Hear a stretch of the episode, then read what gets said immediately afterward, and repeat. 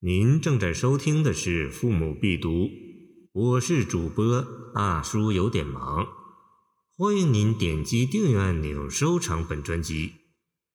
冯雪宿芙蓉山主人刘长卿。日暮苍山远，天寒白屋贫。柴门闻犬吠，风雪夜归人。这首诗写一次旅途投宿的深刻感受。一户深山老林中的人家，会带给漂泊在外的人一个家的感觉，一个多么亲切温馨的感觉。投宿者情不自禁地加入了芙蓉山中的这一片生活，一点也不陌生。他呼吸着茅屋中烟味很浓的空气。感受着山人的心情，尤其是深夜亲人从风雪中归来，家人心中石头落地的愉快心情。日暮苍山远，天寒白屋贫。写芙蓉山山形所见，能让人联想到杜牧笔下的“远上寒山石径斜，白云深处有人家”。见山形，而生出几多神往。苍山白屋是主要意象，是选择性的写景。这两句好比一幅写意的彩墨画。清苍的远山上点缀着茅屋，白屋指简陋的房屋，故着一贫字。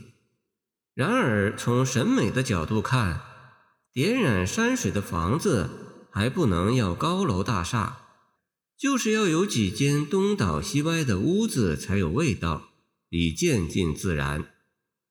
日暮天寒是写时间天气，旅行者看到天气已晚，寒气逼将上来，路还远着，风景虽好，心里不免有些着急。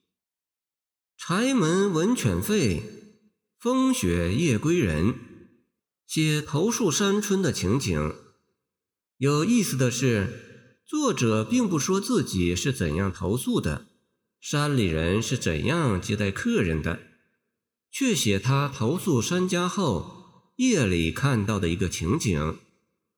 风雪夜归人，准确讲，这风雪夜归人的情景。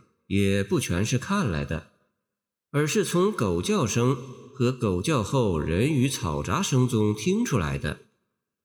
狗叫是山村之夜的细节特征，诗人抓住了这一特点，所以给人留下深刻印象。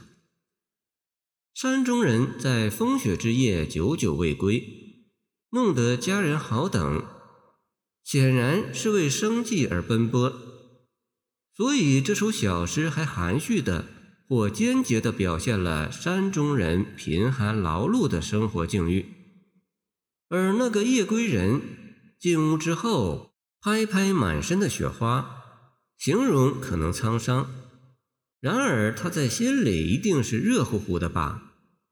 这一切诗中皆不明说，然而令人浮想联翩，生出许多的感受。